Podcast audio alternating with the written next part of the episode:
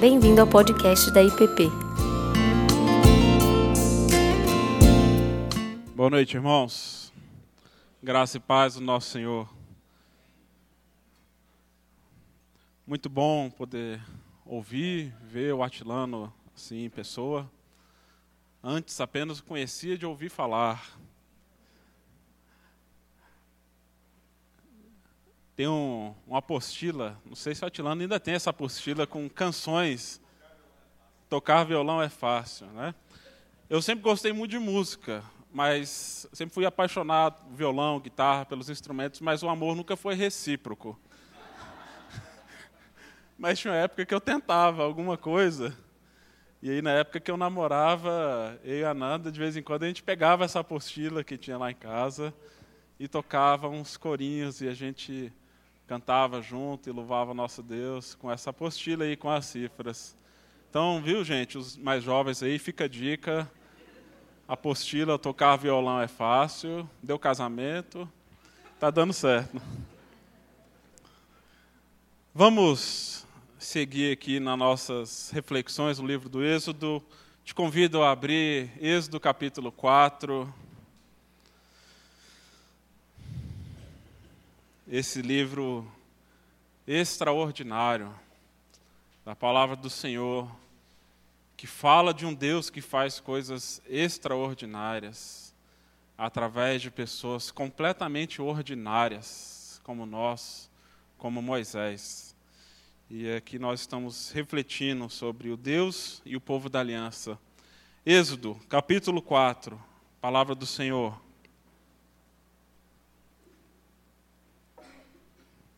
Respondeu Moisés: Mas eis que não crerão nem acudirão à minha voz, pois dirão: O Senhor não te apareceu.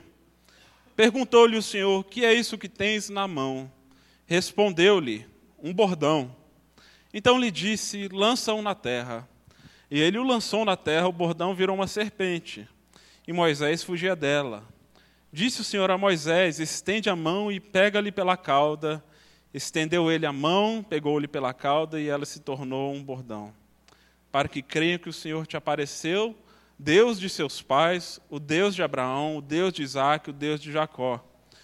Disse-lhe mais o Senhor: Mete agora a mão no peito. Ele o fez. E tirando-a, eis que a mão estava leprosa, branco como a neve. Disse ainda o Senhor: Torna a meter a mão no peito. E ele meteu no peito novamente, quando a tirou, eis que havia se tornado como o restante da sua carne. Se eles não te creem, nem atenderem à evidência do primeiro sinal, talvez crerão na evidência do segundo. Se nem ainda crerem mediante esses dois sinais, nem te ouvirem a voz, tomarás das águas do rio e as derramarás na terra seca, e as águas do rio tomares tornar-se-ão em sangue sobre a terra. Então disse Moisés ao Senhor: Ah, Senhor, eu nunca fui eloquente, nem outrora, nem depois que falasse ao teu servo, pois sou pesado de boca e pesado de língua. Respondeu-lhe o Senhor: Quem fez a boca do homem? Ou quem fez o mudo, ou o surdo, ou o que vê, ou o cego? Não sou eu o Senhor?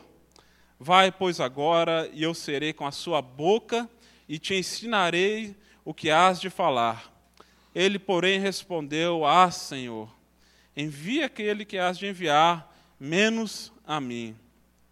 Então se acendeu a ira do Senhor contra Moisés e disse: Não é Arão o levita teu irmão? Eu sei que ele fala, e eis que ele sai ao teu encontro, e vendo-te se alegrará em seu coração. Tu, pois, lhe falarás e lhe porás na boca as palavras. Eu serei com a tua boca e com a dele, e vos ensinarei o que deveis fazer. Ele fará, falará por ti ao povo, e ele te será por boca, e tu lhe serás por Deus.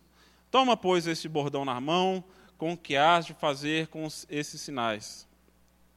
Saindo Moisés, voltou para Jetro, seu sogro, e lhe disse: Deixa-me ir, voltar para os meus irmãos que estão no Egito, para ver se ainda vivem. Disse-lhe Jetro: Vá-te em paz. Disse também o Senhor a Moisés em Midian: Vai, Torna para o Egito, porque são mortos todos que procuram te tirar a vida. Tomou, pois, Moisés a sua mulher e os seus filhos, fê-los montar num jumento e voltou para a terra do Egito. Moisés levava na mão o bordão de Deus. E disse o Senhor a Moisés: Quando voltares ao Egito, vê que faças diante do Faraó todos os milagres que te hei posto na mão. Mas eu lhe endurecerei o coração, para que não deixe ir o povo. Dirás a Faraó: Assim diz o Senhor: Israel é o meu filho, o meu primogênito. Digo-te, pois, deixa ir meu filho para que me sirva mas se me recusares, mas se recusares deixá-lo ir, eis que eu matarei teu filho, o teu primogênito. Estando Moisés no caminho, numa estalagem, encontrou o Senhor e o quis matar. Então Zípora tomou uma pedra aguda, cortou o prepúcio de seu filho e lançou aos pés de Moisés e lhe disse: Sem dúvida, tu és para mim esposo sanguinário. Assim o Senhor o deixou. Ela disse: esposo sanguinário por causa da circuncisão. Disse também o Senhor a Arão: Vai ao deserto para que te encontrares com Moisés. Ele foi e, encontrando-o no monte de Deus, o beijou. Relatou Moisés a Arão todas as palavras do Senhor com as quais o enviara, e todos os sinais que lhe mandara. Então se foram Moisés e Arão e se ajuntaram todos os anciãos dos filhos de Israel. Arão falou todas as palavras que o Senhor tinha dito a Moisés, e este fez os sinais à vista do povo.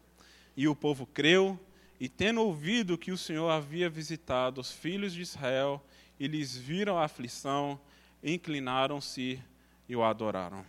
Vamos orar mais uma vez?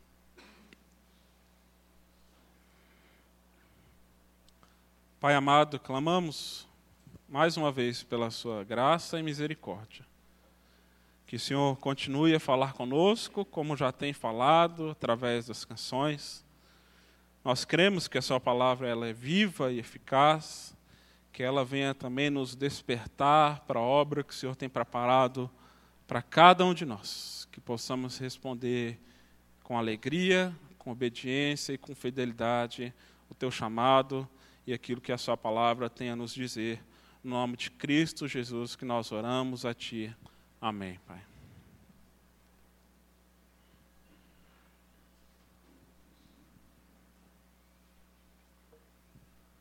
Se você fosse fazer um anúncio profissional para recrutar um homem para fazer uma tarefa semelhante à que Moisés está fazendo, ou que ele foi chamado. E uma missão como essa, aos olhos humanos, a pessoa deveria ter ao menos essas coisas aqui.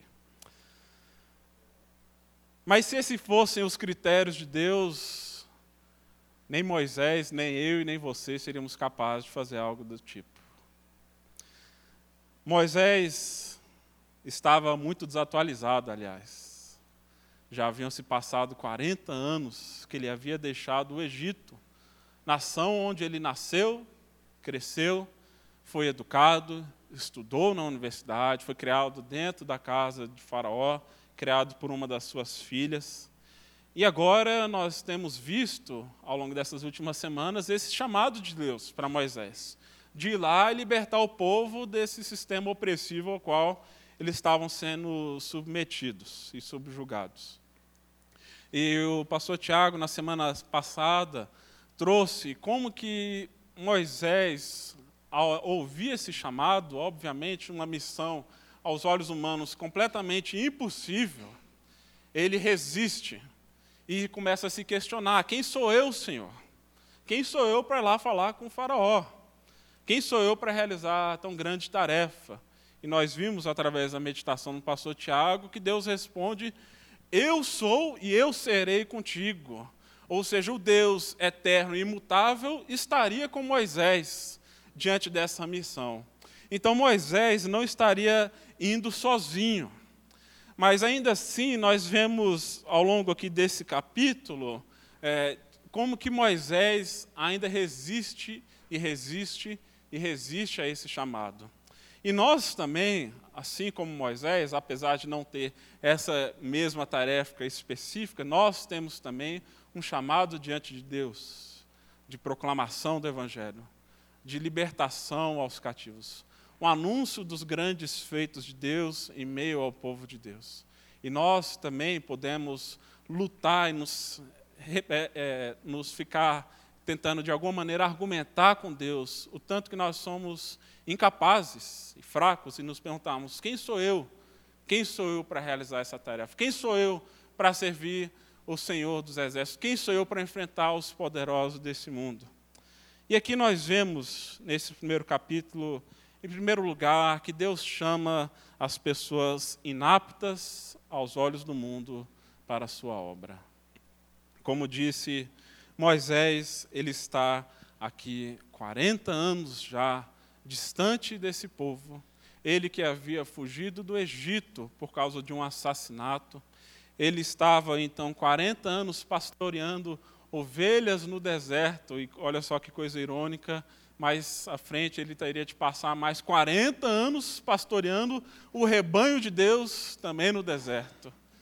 Mas Moisés já havia provavelmente esquecido uma boa parte da língua egípcia, estava envolvido agora com outro mundo, com outra realidade. Muito provavelmente ele queria fugir de todo aquele cenário que ele já havia presenciado, pensando aí na sua aposentadoria, já com 80 anos de idade, né? ninguém merece ainda ter que voltar e guerrear. Então, ele se vê completamente incapaz diante dessa tarefa. E nós também, muitas vezes, podemos colocar diante de Deus questões semelhantes. E nós vemos que Moisés, mais à frente, depois iremos olhar com mais calma no verso 10, ele fala: Ah, Senhor, eu nunca fui eloquente, eu sou pesado de boca, eu sou pesado de língua, eu não sei falar, eu não sei evangelizar, eu sou muito novo, ou eu sou muito velho, eu preciso terminar minha graduação, eu preciso passar no concurso, Senhor, eu preciso aposentar para poder te servir melhor. E nós vamos, assim como Moisés, é, listando uma série de desculpas e argumentos para tentar, de alguma maneira, se esquivar desse grande chamado de Deus para realizarmos a sua obra, para servirmos, para proclamarmos os seus grandes feitos. E Moisés vai listando desculpa atrás de desculpa, e Deus vai apresentando tudo aquilo que ele quer e irá fazer através dele. Tanto que Moisés chega uma hora, não, Senhor, quer saber? Manda outro. Esse cara não sou eu, esse cara que você está procurando, você se enganou, não sou eu. E nós muitas vezes também podemos nos sentir dessa mesma maneira diante de Deus e daquilo que Ele nos chama a fazer. É, se nós pegarmos, por exemplo, a, o chamado de Jeremias, ele também se sente muito novo e incapaz de fazer aquilo que Deus o havia chamado. Se nós olharmos para a vida de Timóteo, discípulo de Paulo, ele tinha uma saúde muito frágil, também muito novo, se sentia incapaz. Os discípulos de Jesus, homens iletrados, pescadores, homens simples, que agora são chamados a ir proclamarem as virtudes de Deus diante dos grandes homens ali do Império Romano, dos políticos e dos governadores. O próprio apóstolo Paulo, que na nossa mente, pelo menos no meu imaginário, me parece ser um, um grande homem, de uma grande estatura, de uma presença forte, com um homem eloquente, que escreveu aí mais da metade do Novo Testamento. Se a gente olhar para a segunda carta de Paulo aos Coríntios, nós vemos que os coríntios, a igreja de Corinto, o desprezava. E ele diz o seguinte: que era a percepção que as pessoas tinham dele. As cartas, as cartas que Paulo escrevia, com efeito dizem, são graves e fortes, mas a presença pessoal dele é fraca e a sua palavra desprezível. Presença pessoal fraca, pregação desprezível. Assim a igreja de Corinto olhava para Paulo. Não é à toa que o rapaz cai da janela, né, quando Paulo está pregando, e ele então precisa é, ressuscitar, irmão. Mas nós vemos que Deus chama pessoas completamente incapazes, inaptas, limitadas aos olhos do mundo para fazer a sua obra. E por isso o apóstolo Paulo, também escrevendo aos Coríntios, ele diz: Irmãos, reparais, pois, na vossa vocação, visto que não foram chamados muitos sábios segundo a carne, nem muitos poderosos, nem muitos de nobre nascimento. Pelo contrário, Deus escolheu as coisas loucas do mundo para envergonhar as, os sábios, escolheu as coisas fracas do mundo para envergonhar as fortes. E Deus escolheu as coisas humildes do mundo e as desprezadas e aquelas que não são para reduzir a nada as que são, a fim de que ninguém se vanglorie na presença de Deus. Deus escolheu as pessoas e as coisas que são fracas, humildes, risíveis aos olhos humanos, limitadas, pecadoras, para fazer a sua grande obra para que essas pessoas não se vangloriem e pensem, sou eu que estou fazendo. Mas é Deus que está fazendo através de mim. Deus chama pessoas ordinárias e comuns para então participar dessa obra redentiva de Deus, onde Ele irá fazer coisas extraordinárias através do poder dele, não através do nosso próprio poder, das nossas próprias capacidades. Isso nos leva aqui para o segundo aspecto do texto, onde nós vemos que Deus capacita os seus escolhidos para a sua obra. Deus não escolhe já os capacitados, os sábios, mas ele capacita aqueles a quem ele chama. E Deus, quando conversa e dialoga de maneira muito paciente com Moisés, ele não fala para Moisés, Moisés, isso é bobagem, você está novo, está jovem, está cheio de vigor, a sua palavra é boa, é forte. Não. Deus sabe que esse povo não vai ouvir. E, aliás, mais na frente no texto, ele já alerta para Moisés. Ele fala: oh, você vai para o Faraó, mas eu vou endurecer o coração do Faraó. Então, isso que você vai fazer, você não tem que medir pelos seus resultados. E muitas vezes nós ficamos muito preocupados com números, com resultados, com aquilo que vai acontecer aos nossos próprios olhos. Mas Deus está falando: olha, eu vou endurecer o coração dele. Mas você tem que ir. Mas você não vai sozinho. Deus já havia falado que ele estaria junto com ele. Mas ele o capacita, dando a ele algumas credenciais, dando a ele poder, dando a ele autoridade para realizar alguns atos miraculosos. E nós vemos primeiro que Deus fala para Moisés: pega esse cajado que está na sua mão, jogue ao chão, e diz que naquele mesmo instante a, o cajado se tornou uma serpente. Moisés se apavora, Deus fala: pega de volta. E Moisés pega e volta a ser um cajado. Curioso que Deus usa algo que Moisés já tinha, usa um instrumento seu do seu trabalho algo completamente comum e banal usado para pastorear e guiar ovelhas.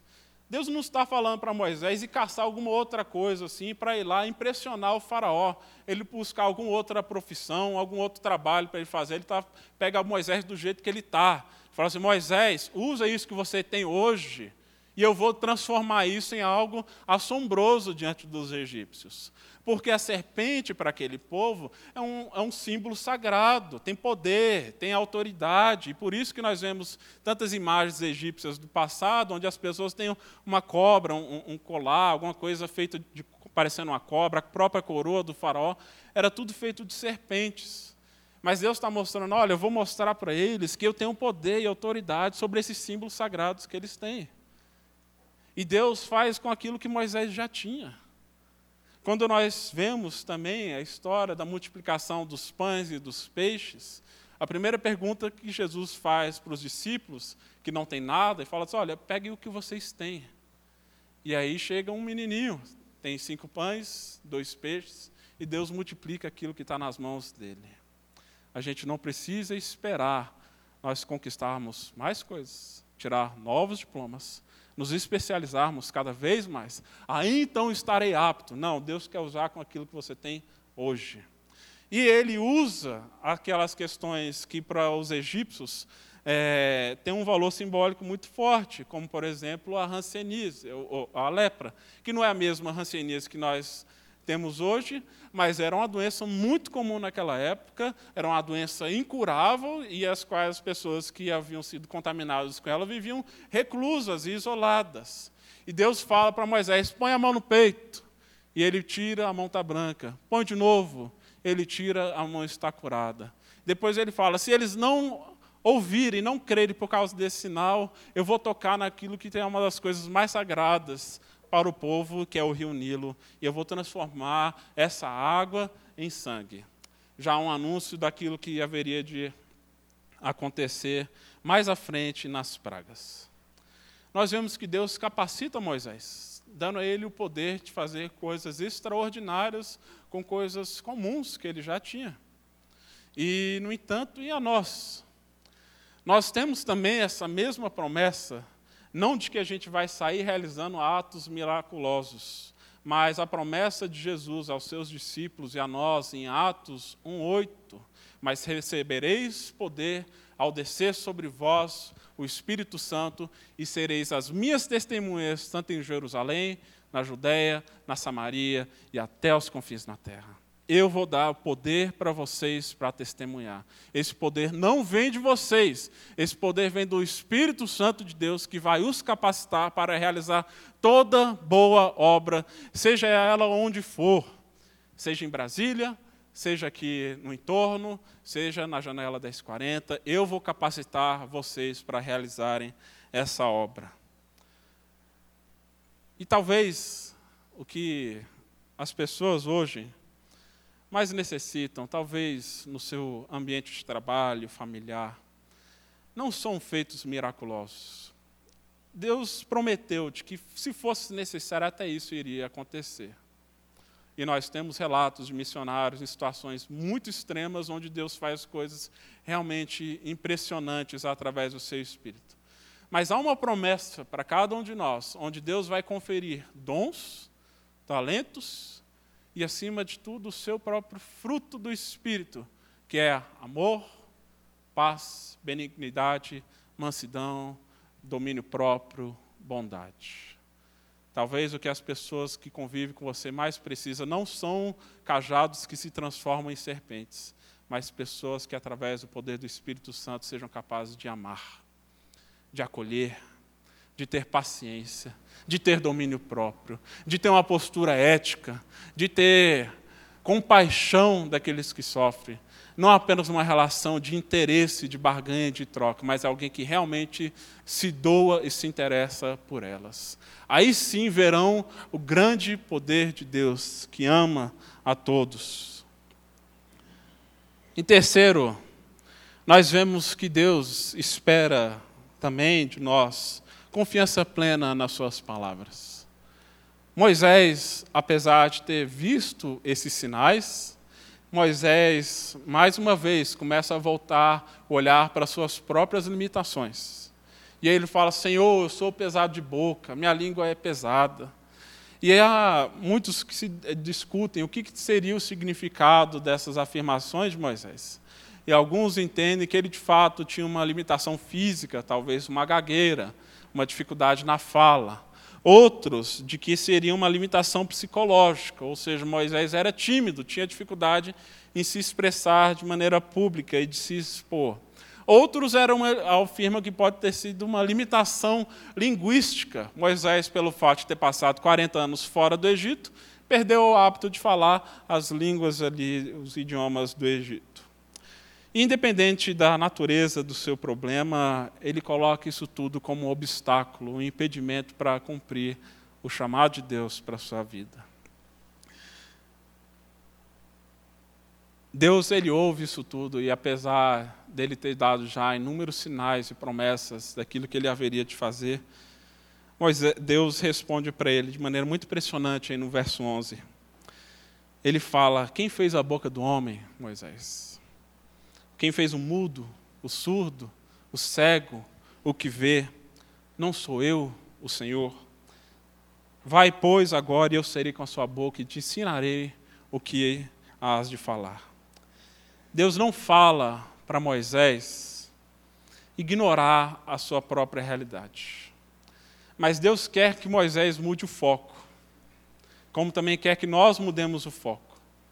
Porque às vezes nós ficamos tão focados nas nossas próprias limitações e deixamos de confiar naquilo que Deus realmente está interessado, que é na sua presença, na sua capacitação e no seu poder. E talvez você e eu, nós lutemos com inúmeras limitações da nossa própria existência. Mas Deus está mostrando aqui para Moisés que ele a viu formado do jeitinho que ele queria independente se ele era gago ou não.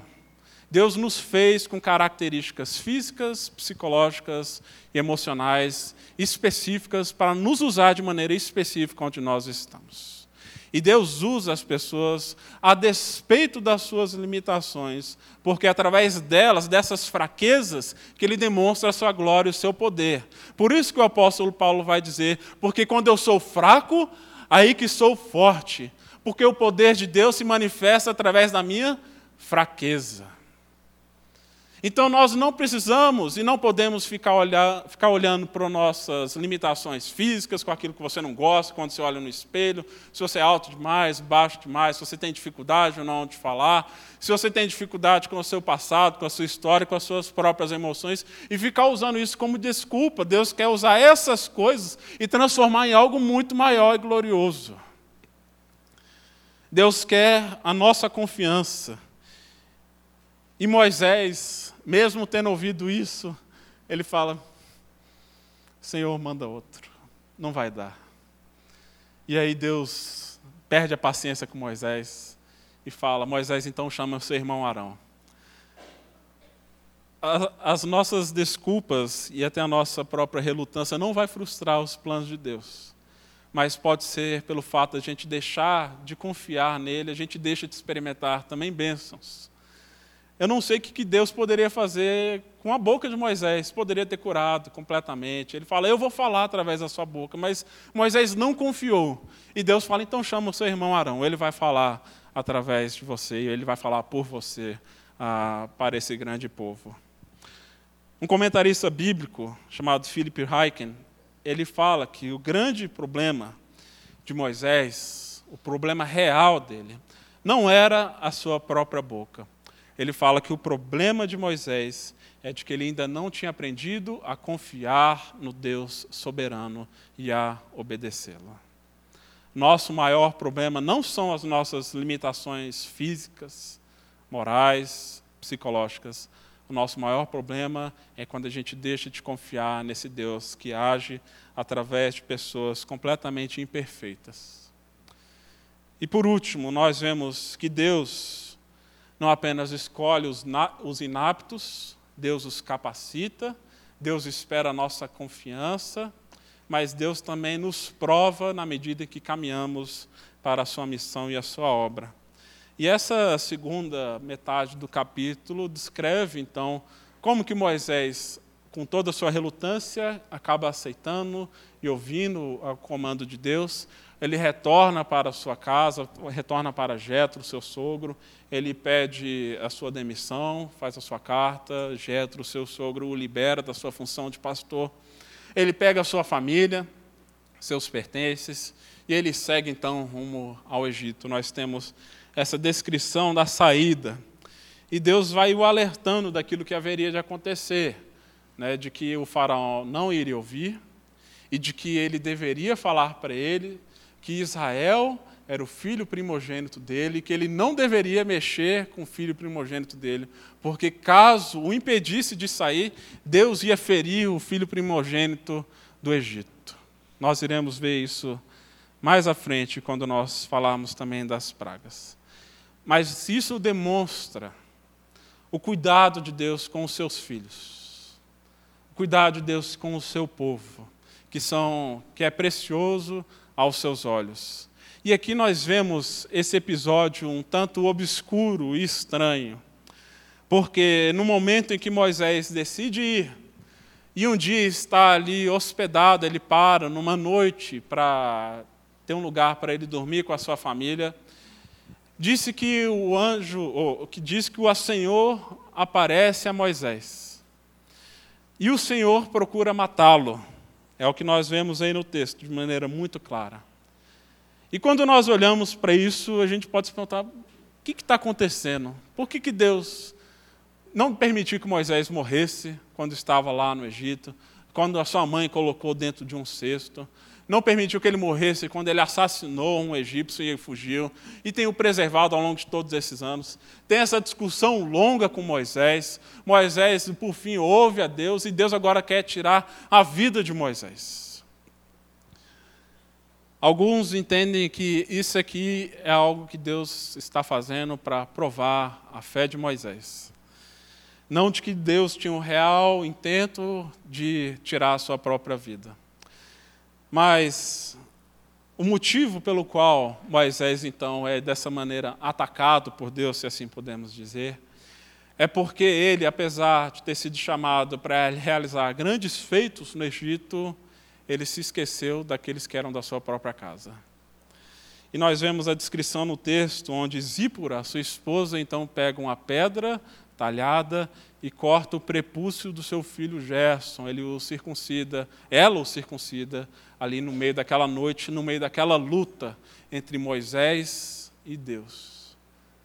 Moisés, antes de ser o mediador do pacto, ele era pai. E como pai, deveria ser um sacerdote dentro do seu próprio lar.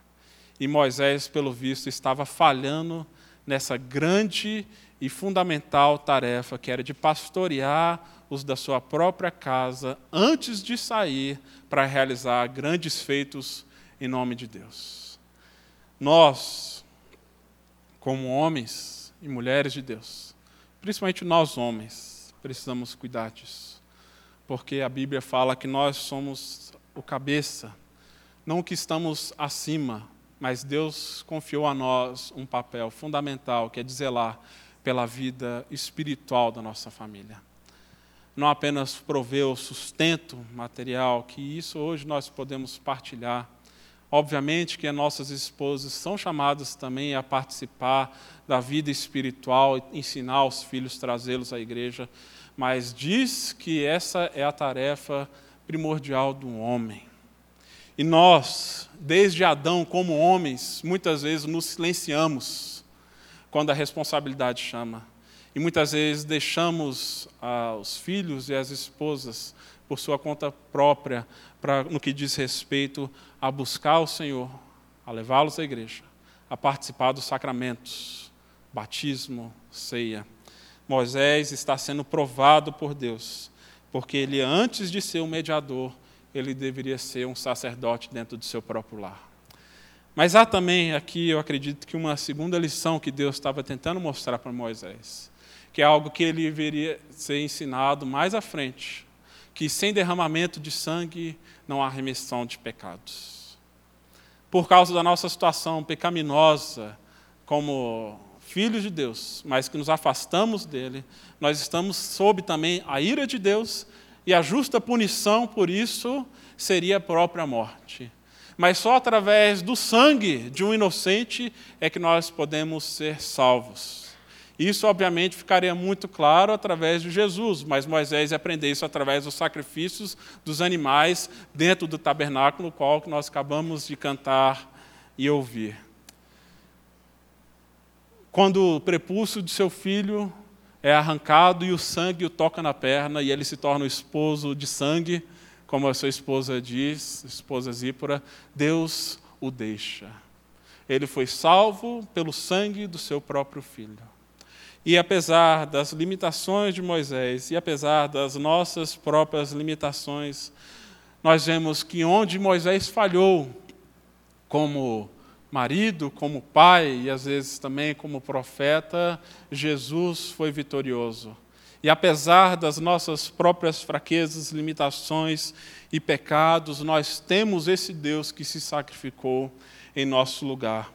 Se Moisés foi relutante em aceitar o seu chamado, Jesus se ofereceu voluntariamente para realizar a sua missão sacrificial. Se Moisés foi lento em confiar no Senhor, Jesus fala: Pai, se possível, afasta de mim esse cálice, mas não seja como eu quero, e sim como tu queres. E se Moisés, pelo seu próprio pecado, foi ameaçado de morte por Deus, Jesus, que nunca experimentou o pecado, foi sacrificado pelo Pai, recebeu sobre ele a ira de Deus, para que essa ira fosse desviada de nós e pudéssemos ser salvos. E agora, por causa dele, da sua grande obra e do seu sacrifício, podemos ser o seu povo e testemunhas vivas desse grande amor e grande sacrifício de Jesus. Antes de encerrar, eu queria passar um vídeo que foi separado que conta um pouco a história de um jovem australiano chamado Nick Vujicic, não sei se essa é a pronúncia certa do seu nome. Esse é um rapaz que ficou famoso nos últimos anos, dando palestras no mundo inteiro, esteve no Brasil algumas vezes, participou de alguns programas de televisão. Nick é cristão, pode pausar. Cristão, crescido numa família cristã, filho de pastor, e como nós vamos ver, com muitas limitações, muito mais do que Moisés, do que nós mesmos mas qual Deus tem usado também para testemunhar dos grandes feitos de Deus. Pode passar, Lídia, por favor. What makes someone extraordinary? Their abilities? Their talents? Or simply their smile?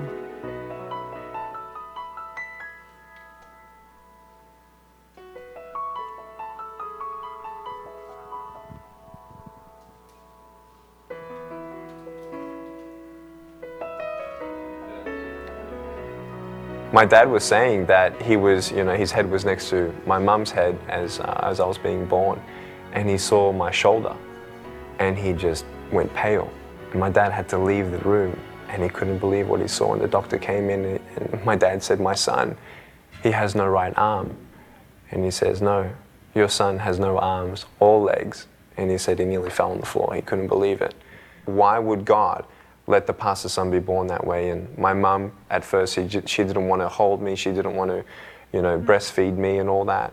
Um, she just felt very uncomfortable for the first four months. And it took them quite a while before they could trust in God that He didn't make a mistake, that He didn't forget them or me.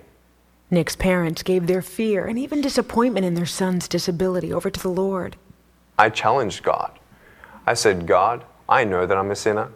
I know that I won't probably have peace until you're in my heart, but I will not let you in my heart until you answer me why.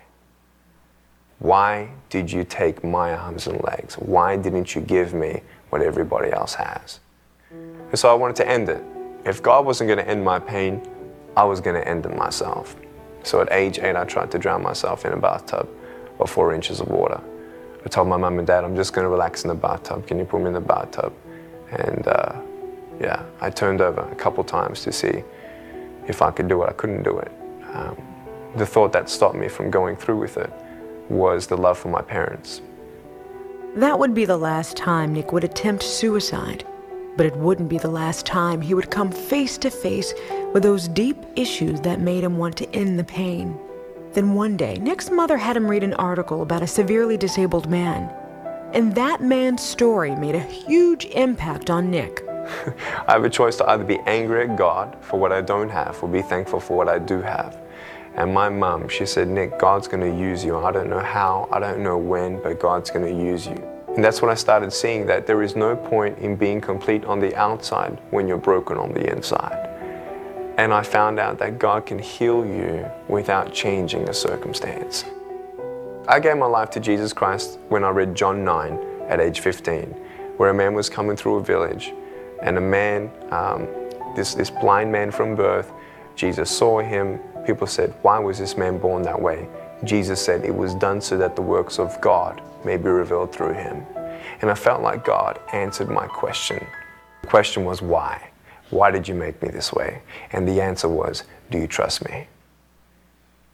That's the question. And when you say yes to that question, nothing else matters.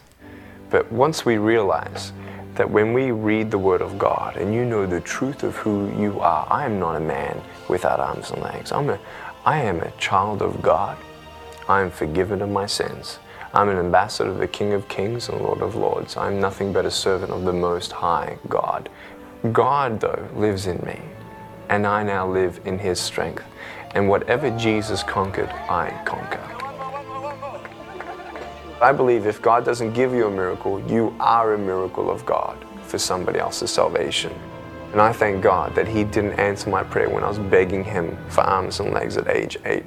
Because guess what? because I have no arms, and no legs, He's using me all around the world. And we've seen so far approximately, uh, this is conservative, 200,000 souls come to Jesus Christ for the very first time in the last six, seven years. Because I'd rather have no arms, no legs temporarily here on earth to be able to reach someone else for Jesus Christ. That He hasn't forgotten your pain, He hasn't forgotten your family. And maybe while you're watching this interview, you've compared your suffering to my suffering. And that's not where hope is to know that someone else, in your opinion, is suffering more than you. That's not where hope is. But hope is in the name of God, the name of the Lord Jesus Christ. Hope is when you compare your suffering to the infinite, immeasurable love and grace of God.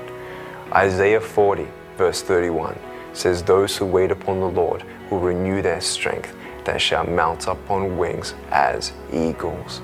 I didn't need my circumstance to change. I don't need arms and legs. I need the wings of the Holy Spirit. And I'm flying because I know Jesus is holding me up. Don't give up on God because God will not give up on you.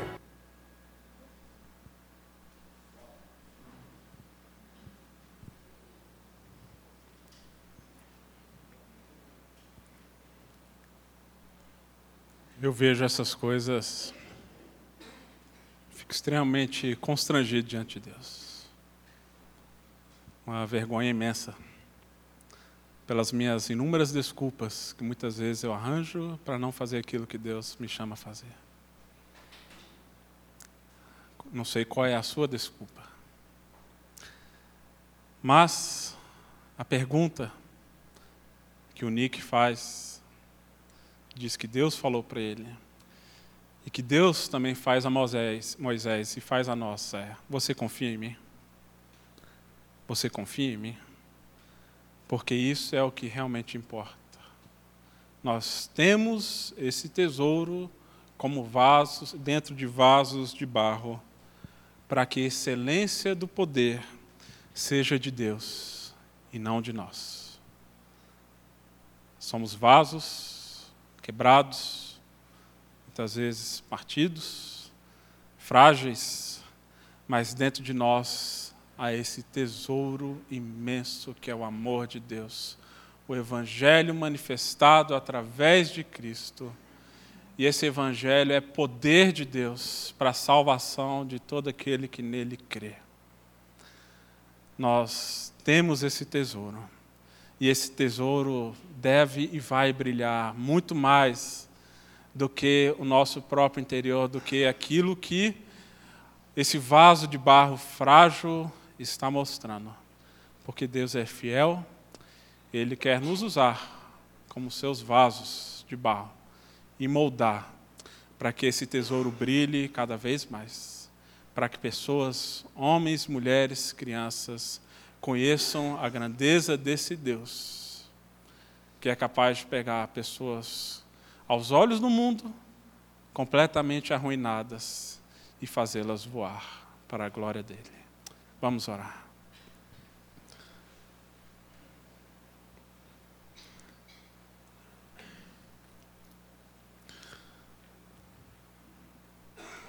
Senhor, nós te louvamos, porque o Senhor foi tão paciente com Moisés e também é conosco. Que apesar das inúmeras, inúmeras demonstrações de poder, de salvação, de livramento, tantas coisas que o Senhor fez na nossa vida, muitas vezes somos tão tímidos, ó Pai, acuados e até mesmo negligentes para fazer a tua obra. Mas nós estamos aqui diante do Senhor, ó Deus, reconhecendo sim as nossas fraquezas, mas não queremos ficar olhando para nós mesmos, queremos, ficar olhar, queremos olhar para o Senhor, que é a solução, ó Pai. O Senhor que é o caminho, a verdade e a vida, ó Pai.